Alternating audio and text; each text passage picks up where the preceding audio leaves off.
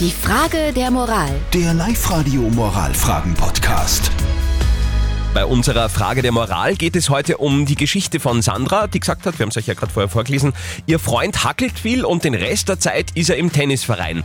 Könnte sie jetzt von ihm verlangen, dass er Tennis zumindest jede zweite Woche auslässt, zwecks der Zeit für die Beziehung?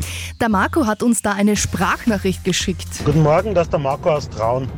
Prinzipiell bin ich dabei, wenn man jemanden zu was zwingen möchte, dann funktioniert es nicht. Andererseits, er ist sicherlich kein Tennisprofi, der jeden Tag trainiert. Daher frage ich mich, wie egoistisch ist sie? Ich meine, wenn er zweimal die Woche ins Training geht, bleiben immer noch fünf Tage, Abende, muss miteinander was unternehmen können. Okay, auch ein Ansatz.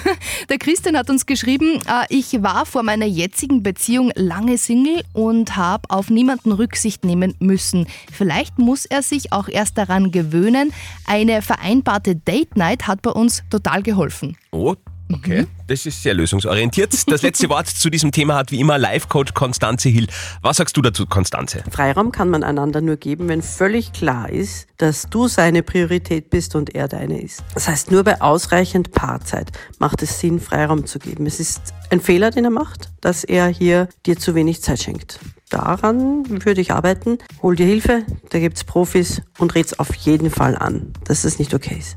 Alles klar. Ich glaube, da ist alles gesagt. Eure Fragen der Moral. Schickt sie uns herein. Am besten über WhatsApp 0664 40 40 40 9 oder auch gerne über unsere Website liveradio.at. Morgen in der Früh kümmern wir uns dann gerne darum. Die Frage der Moral. Der Live-Radio Moralfragen-Podcast.